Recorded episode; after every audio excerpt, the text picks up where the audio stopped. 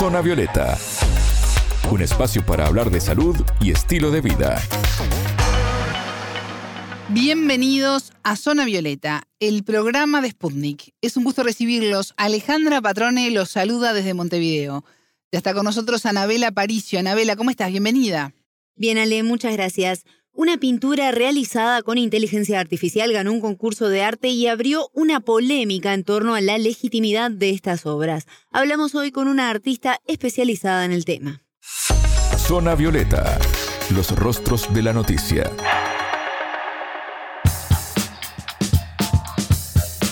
El concurso anual de arte de la Feria Estatal de Colorado, en Estados Unidos, premió a Jason Allen por su pintura llamada Teatro de Ópera Espacial.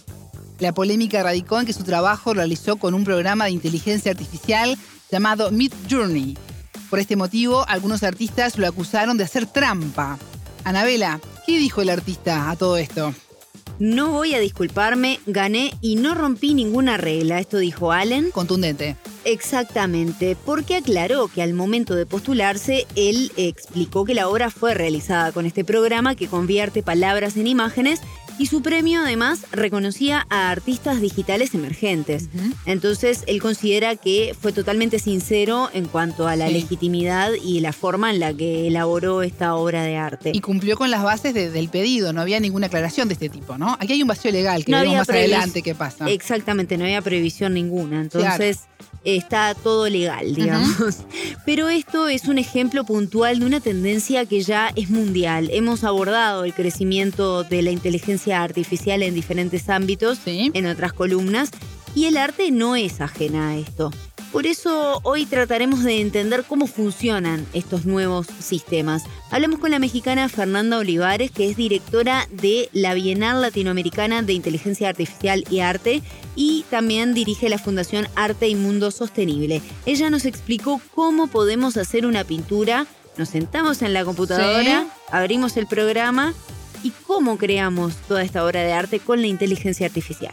Estas plataformas que están bajadas a que cualquier persona las pueda utilizar, se utilizan a partir de textos, ¿no? De comandos de textos. Es decir, ¿qué quieres tú que imagine la máquina? Ah, pues quiero la pintura de unos bailarines caminando en el espacio utilizando un vestuario de tal manera y entonces uno puede apelar a ciertos comandos de qué tipo de vista quieres, todo a partir de texto. Entonces, también es un poco la revaloración del lenguaje escrito para ser específico y pedirle cosas a la computadora. No es exactamente como usaríamos un buscador de imágenes, pero es que nosotros tengamos claramente qué es lo que pediríamos a partir de texto. Así es como funciona el prompt maker o el text to image, que es tal cual del lenguaje escrito traducido a la imagen.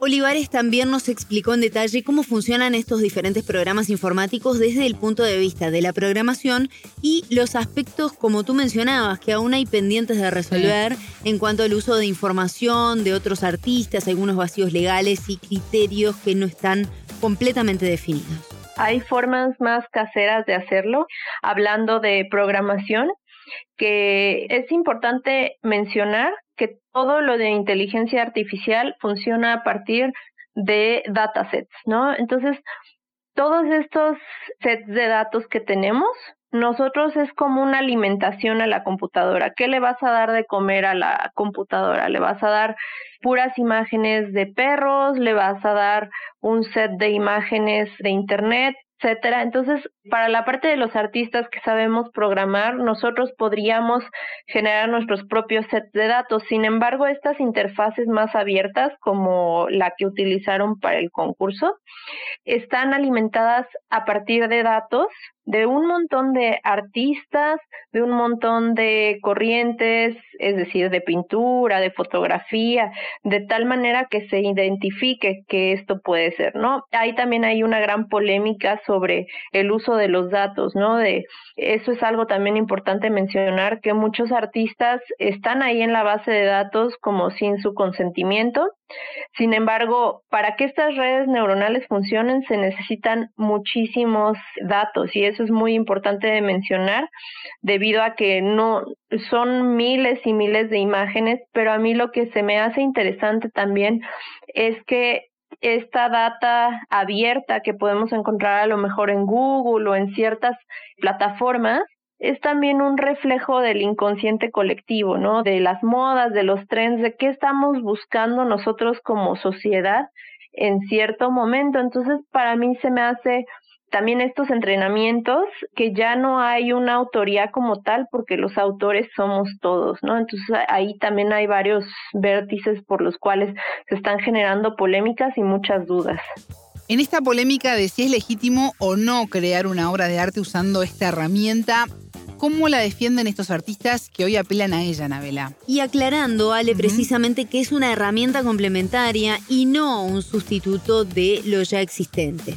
Hay que entender también que ahorita es cuando la inteligencia artificial está ya teniendo una visibilidad y una apertura, ¿no? Hacia que cualquier persona ya puede utilizar estas herramientas. De unos dos años para acá, o bueno, mucho más, que se ha hecho ya una investigación de redes neuronales desde la parte artística, digamos que esto era posible, pero llevarlo a partir de puras herramientas de programación. Y por otro lado, ya ahora ya es algo mucho más abierto porque también las diferentes compañías, tanto Midjourney como Dalí, eh, Stable Design, sacan sus modelos, digamos, casi al mismo tiempo, entonces por este boom.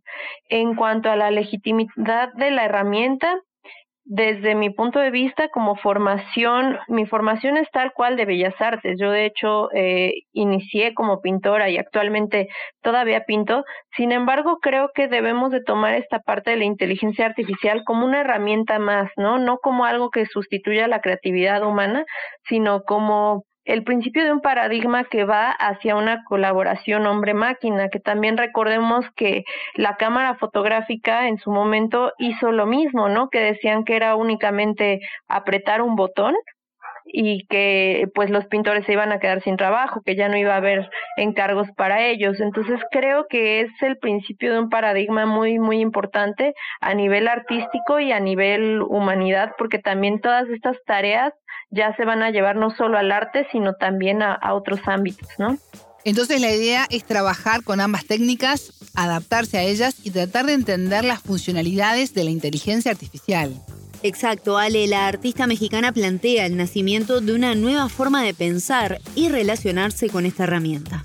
El balance y también lo que yo he trabajado desde mi investigación artística, etcétera, es que vamos más hacia una hibridación de las herramientas, es decir, que se vayan combinando. Son muchas pruebas, etcétera, pero no nada más eso, sino que también es cómo juego con las herramientas análogas y con estas nuevas, ¿no? Por ejemplo, ¿qué pasa con estas imágenes que sí son generadas en inteligencia artificial, pero después son fabricadas digitalmente a partir de impresión 3D, router CNC, algo mucho más escultórico? Entonces creo que ahí vendría la noción de balance hacia la combinación y la exploración de estas herramientas, pero ya incorporadas, no directas, así como los colores se mezclan en la pintura que a veces no salen directo del tubo de la pintura, sino que llevan una combinación para generar matices, creo que hacia ahí iría como el paradigma, ¿no? De alguna manera, pues nuevas formas de pensar y de entender la relación máquina-humano, ¿no? Y cómo también la máquina se vuelve un espejo de nosotros mismos como artistas y como personas. También hay un poco la polémica del bias o del sesgo, de cómo podemos entrenar las inteligencias artificiales de una manera ética, sin prejuicios y sin ciertas cosas. Entonces, esos temas también sociales que implica la inteligencia artificial a mí personalmente me interesan mucho y también el papel de la mujer, creo, en este tipo de tecnologías para mí es muy, muy relevante. Olivares dirigió la primera Bienal de Inteligencia Artificial y Arte en Latinoamérica que reunió a cientos de personas familiarizadas con este fenómeno en crecimiento. ¿Cuál es la idea? Se realizó en abril del 2022 y cinco meses después de esto, solo cinco meses después de esto, muchas de las temáticas abordadas ya estaban desactualizadas. Impresionante la velocidad, ¿no? Tremendamente, la velocidad y los cambios que está teniendo esta área Eh, esto lo destaca la artista mexicana que precisamente hoy está estudiando una maestría en arte y ciencia en Rusia y precisamente eh, ella resalta la importancia de actualizarse constantemente en estos temas y unir el trabajo científico con el artístico, pero también esa presión que tienen ellos de estar constantemente leyendo informes y, e investigaciones. Exactamente. Esta bienal que realizaron, que fue la primera, pero tendrá sus próximas ediciones en los próximos años, incluyó talleres de formación, exhibiciones y otras actividades de trabajo conjunto para reunir y potenciar a quienes se están especializando en el área aquí en Latinoamérica. Escuchemos lo que decía también Olivares sobre todo este fenómeno aquí en la región.